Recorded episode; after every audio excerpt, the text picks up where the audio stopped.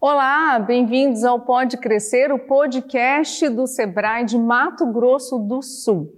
Eu sou a Karina Maia e tenho a honra aqui de conduzir essa entrevista com mais um grande empreendedor de sucesso e já vou logo apresentando Daniel Zitão, né? Não é grupo Zitão, né, Daniel? Mas é que são muitas empresas. Zitão, Café Mostarda, ele empreendeu nesse ramo de restaurantes e café e tem, uma, tem histórias muito boas para contar hoje. Vamos acompanhar. Meu Deus, é tanta história, né? É complicado. Eu estava aqui, inclusive, falando para você que eu criei juízo só com 24 anos, né? Hoje em dia eu conheço pessoas com 24 anos que, nossa, estão muito mais ajuizados, muito mais concentrados, né? Isso é incrível, né? Naquele tempo aconteceu isso comigo e a gente começou, então eu quis trabalhar nesse ramo, quis trabalhar em restaurante, e quando eu comecei a trabalhar, eu disse: vou ser dono, vou trabalhar para ser dono. E aí eu não sei se a gente vai conseguir contar toda a história aqui. Né? Oh, mas vamos lá. Mas tem bastante já, já, coisa. É, mas não tem problema. A gente vai, a gente vai fluindo. Eu gostei da história de você pensar, eu quero ser dono. Por que você não queria ser, por exemplo, um CLT? O que, que, o que você não queria para você tomar a decisão Olha, de falar, você dono? O que acontece comigo, eu acho que tem muito de perfil, né? muito de, de, de, do caráter da pessoa. Eu sou eternamente insatisfeito. Eu quero melhorar a todo momento. Eu posso estar numa posição que esteja boa, mas eu acho que ainda pode melhorar e, e pode mudar. Então, nessa época, não é que eu não tinha juízo nenhum. Eu trabalhei num banco quando eu tinha 16 anos. Uh, na verdade, eu saí de um supermercado para trabalhar num banco, então eu fiquei rico nessa época. é, e foi a pior coisa que me aconteceu, porque eu gastava 10 vezes mais do que eu ganhava. Eu queria ser muito mais do que eu podia ser naquela época. Você e é uma coisa. Bem, né? E é uma coisa que eu falo para todo mundo hoje, inclusive para os caras que trabalham comigo: seja metade do que você pode ser, porque você vai ter sobra sempre. A maioria das pessoas não se comporta bem assim, né? A educação financeira no Brasil é algo é. a desenvolver muito. Mas aí o que aconteceu é que eu fui mudando. Você perguntou da CLT. Eu trabalhava numa empresa de uma fábrica de, de, de, de produtos de recapagem importante no Rio Grande do Sul. E eu já de office boy, eu passei para a parte financeira. Eu estava melhorando, só que não estava muito bom aquilo ali. Eu queria sair fora do país, eu queria. Você eu... queria ser livre? Hum, não, não necessariamente. Eu queria fazer, eu queria sair fora do país. Eu gostava muito de línguas, ainda amo fazer línguas e tudo mais. E, e depois vi, vim a trabalhar com isso depois no meu negócio, no meu ramo. E nessa fase eu comecei a trabalhar nessa empresa e eu queria, ah, eu quero mudar para Porto Alegre. E fiz de tudo, movi céus e terras para conseguir esse essa transferência e era um escritório que só tinha três pessoas trabalhando lá. Era quase impossível. E eu consegui. Olha que Só legal. que eu cheguei lá, era um outro trabalho, me mandaram embora rapidinho. que não tinha nada a ver comigo. Vou abrir um parênteses, gente, não apresentei o Daniel direito. Ele é um gaúcho no Mato Grosso do Sul. Isso aqui não é muita novidade, mas é um gaúcho no Mato Grosso do Sul que não veio pela pecuária ou pela lavoura, sim. Então, é, eu, você é uma novidade. Eu né? costumo dizer, ou gaúcho planta soja ou faz churrasco. Meu, não é? É, tem outras coisas que eles fazem. Mas não é a tua história, não é com o campo, né? Não, meu negócio é parecido, né? Uhum. Eu só mato o boi da pecuária, né? aço o boi, né? É assim que a coisa funciona. E quando que você alfinetou Campo Grande no teu mapa? Cara, Campo Grande, depois dessa época toda, algumas histórias que a gente contou antes, né? Mas Campo Grande aconteceu por causa de um cheque sem fundo. Jura? Saiu, não saiu daqui o cheque. Lembra não, que eu, a gente estava a gente estava conversando, ah. saiu daqui, na verdade. Ai, meu Deus. A, aconteceu que a gente o meu primo e algumas pessoas da minha família já trabalhavam nesse ramo de postos de combustível e tudo mais. Então foi ele que nos levou para São Paulo e a gente começou a trabalhar nesse negócio como funcionários. Então eu trabalhava de, de garçom 16 horas por dia, cinco meses sem parar. Era assim que a gente trabalhava. E só ia para o Rio Grande do Sul porque morria de saudade, chorava todo dia. Era muito complicado, era difícil.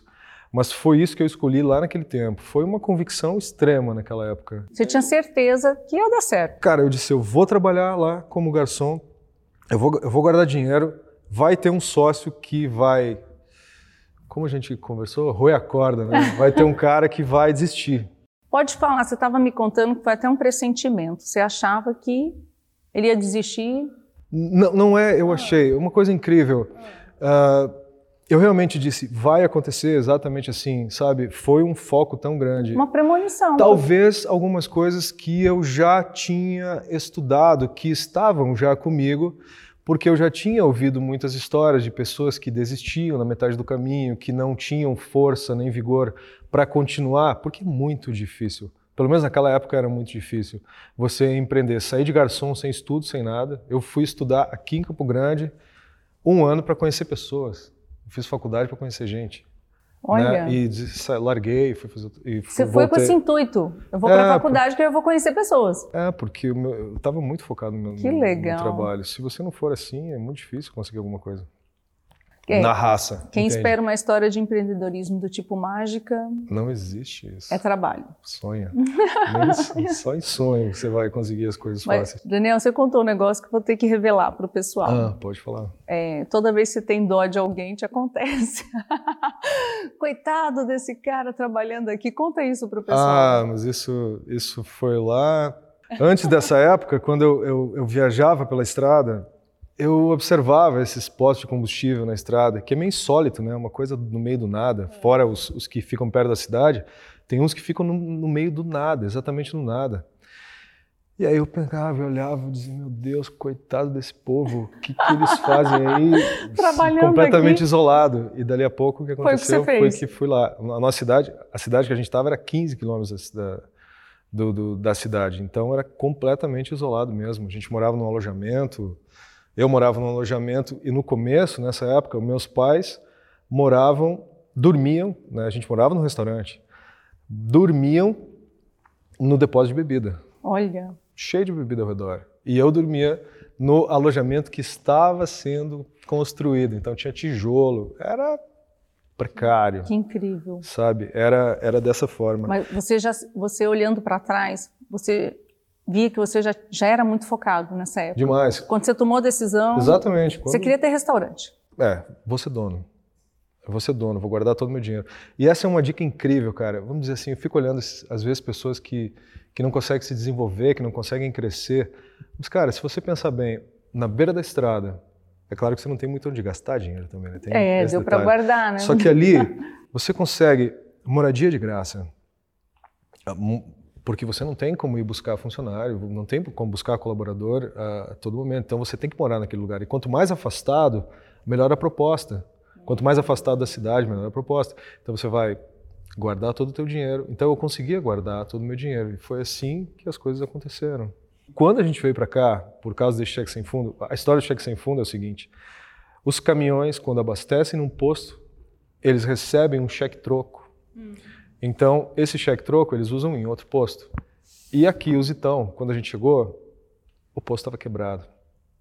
Aliás, a gente é especialista nisso, em, em, reconstruir. reconstruir coisas que estão completamente quebradas. Todos os negócios, praticamente, que eu, que eu peguei aqui eram negócios que já estavam. Conta pra caindo. gente quais são esses negócios: restaurante, café? Café, café mostarda, Zitão. O Zitão era o antigo Calil, por exemplo. Né? O Calil era um lugar que já estava caindo. E, eu, e depois eu peguei esse feeling de entender o porquê, quais são os sinais, de que forma, o porquê que os negócios estão em baixa, o porquê que ele está passando dificuldades. Não é uma questão de oportunismo, entende? É uma questão que má gestão, problemas de vários fatores, por exemplo, quando médico chegou... do empreendedorismo faz o diagnóstico e é, dá o remédio. Eu sentir isso, eu vejo, ó, esse negócio aí não está indo bem, né? E o Calil aconteceu isso. Mas o que aconteceu foi que eu cheguei lá numa época e demorou mais talvez um ano para ele me procurar de novo.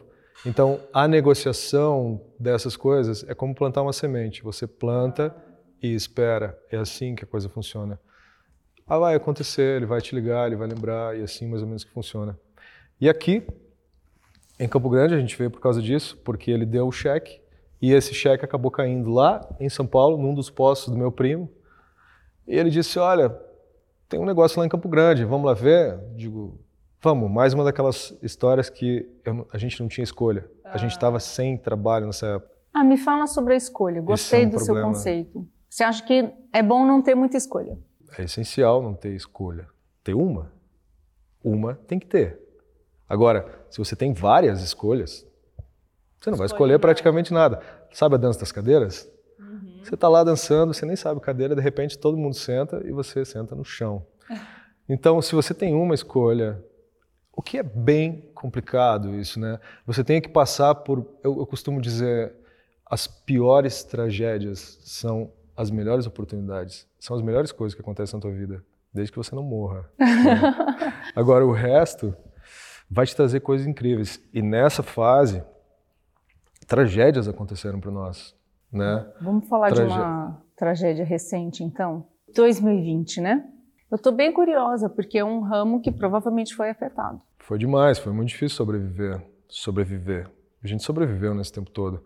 Eu costumo dizer, enquanto você só perder dinheiro, você não perdeu nada, porque dinheiro não vale nada, sabe? O que vale respeito autoridade, é, lealdade, são coisas muito maiores que, no final das contas, trazem a parte financeira. Mas se você trabalhar para ganhar dinheiro, esquece. Provavelmente você vai perder o resto. Qual que é, na sua visão, Daniel, o segredo da sobrevivência na pandemia, então? Independente do o setor. O segredo, decisões bem tomadas, decisões bem tomadas, com certeza. É, obviamente que na parte financeira, você ter um capital de giro naquela época era imprescindível, né? Ter essa credibilidade, por exemplo, de eu chegar a falar para todo mundo, agora vocês não pagam mais ninguém, sabe? Não paga. Pronto, aí a gente negocia. Ó, oh, vamos negociar assim. E você ter essa credibilidade, esse crédito, a pessoa dizer, não, tranquilo, você vai pagar, vai dar tudo certo. Claro que eu tinha na minha cabeça que isso ia acabar. Só que eu não esperava que ia durar tanto tempo assim. parecia eu que pensei, ia ser um mês, depois parecia que ia ser dois meses, até é, que virou... Eu pensei que fosse durar muito menos. Então, essas decisões que você, que você toma e não adotar delivery também foi uma estratégia. Agora eu vou confessar que eu posso né, confessar isso, né? Imagina você é dona, é proprietária do imóvel. Aí você precisa receber o aluguel. Você precisa receber. Nós pagamos tudo correto, a gente teve descontos, as pessoas foram muito legais conosco. Mas se você está trabalhando com delivery, você está trabalhando. Então, para o proprietário, você está a todo vapor. Principalmente por causa desse pensamento, nossa, o delivery foi a melhor coisa do mundo. Para nós não foi, para alguns pode ter sido, Entendi. mas ele já está em queda. Então, foi uma estratégia de negociação. Olha, eu não estou trabalhando, nós estamos a zero. Então você.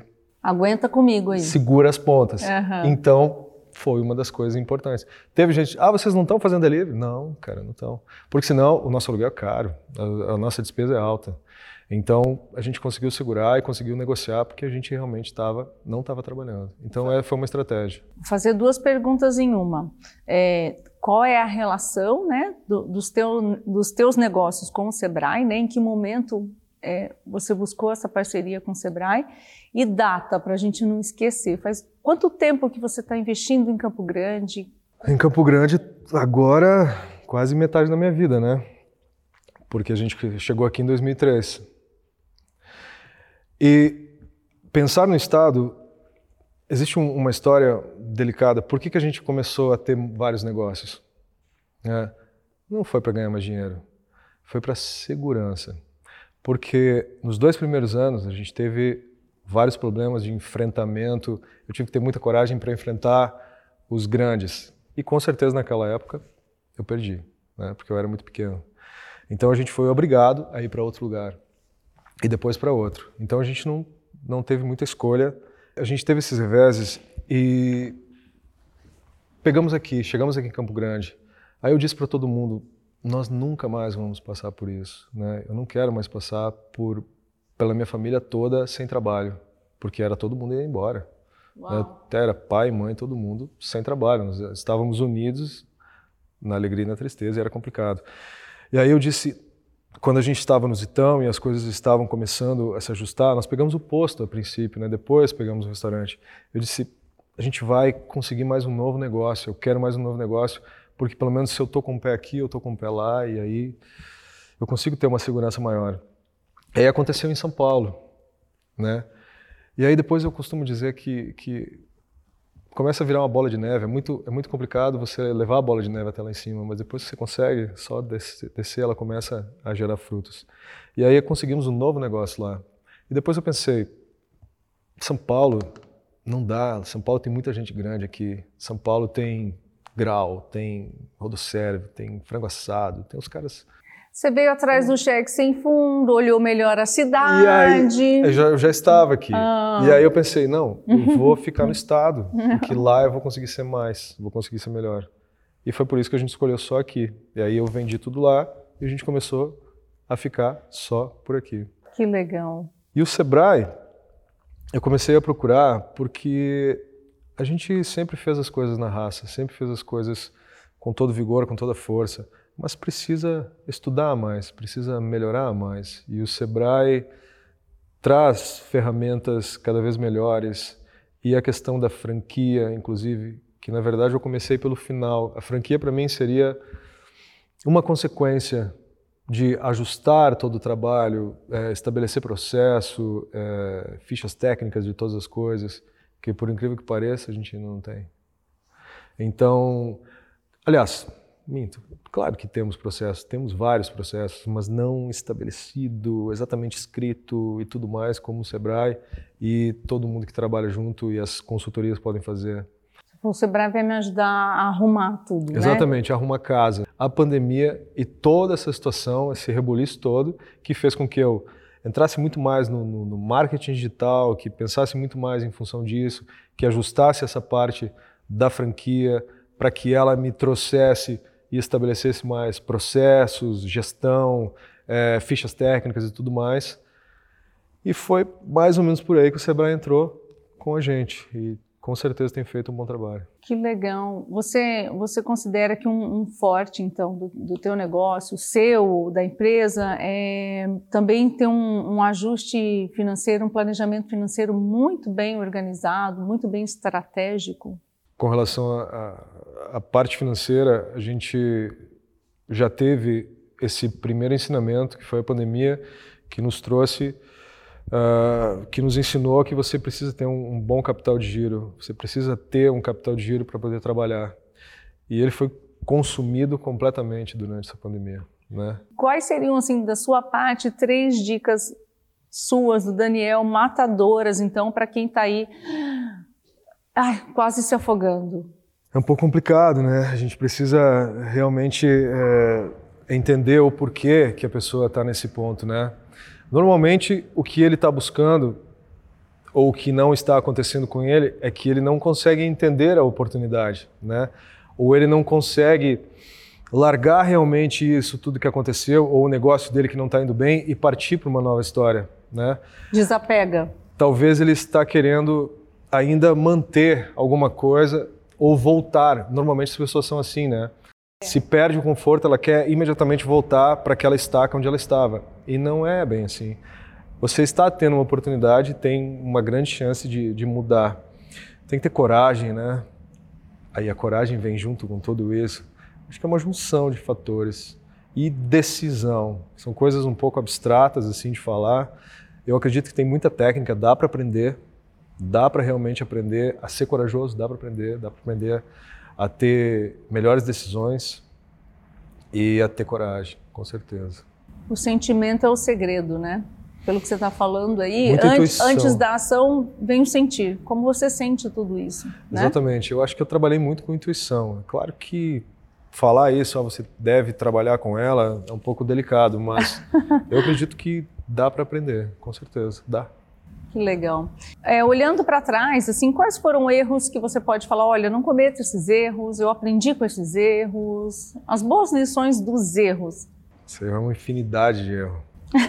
né? Erro temos, né? É... Bora listar. Depende muito. Falando, a gente está falando aqui com, com, com empreendedores, né? Eu acredito que para que ele consiga entender isso, ele precisa captar, pegar um mentor realmente, acreditar numa pessoa, porque Não adianta você dar conselhos e falar, ó, não erre aquilo que eu errei, se a pessoa é fechada ou se ela não confia em você. Eu acho que a primeira coisa, que é o pulo do gato nesse negócio, é esse empreendedor pegar alguém como mentor, entende? Acreditar nessa pessoa e fazer exatamente o que esse mentor determina. É óbvio que ele precisa estudar essa pessoa e ver se realmente ele é íntegro e coisas assim. Mas o conselho maior, para resumir toda a história, para ir a, além da pergunta, é realmente não adianta eu falar ou conversar sobre todos os erros que eu cometi para que você não cometa. O mais importante é pegue alguém que você acredite e essa pessoa vai te falar o que tem que fazer. Basicamente, para quem está começando, esse seria um dos melhores conselhos. Você indica um livro que você goste, que te ajudou? Nesse começo dos 24, A Lei do Triunfo foi um baita livro que eu li, que é aquele Napoleão Hill. Foi, foi incrível aquele livro. Napoleão Hill. Eu estudei, na verdade, aquele livro, não, não li.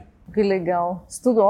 Ó, diferença, né? Ler um livro ou estudar um Não, livro? Não, eu estudei porque é um livro grande, enorme e, e tem várias dicas para quem está começando, tipo, um cara jovem, vinte e poucos anos.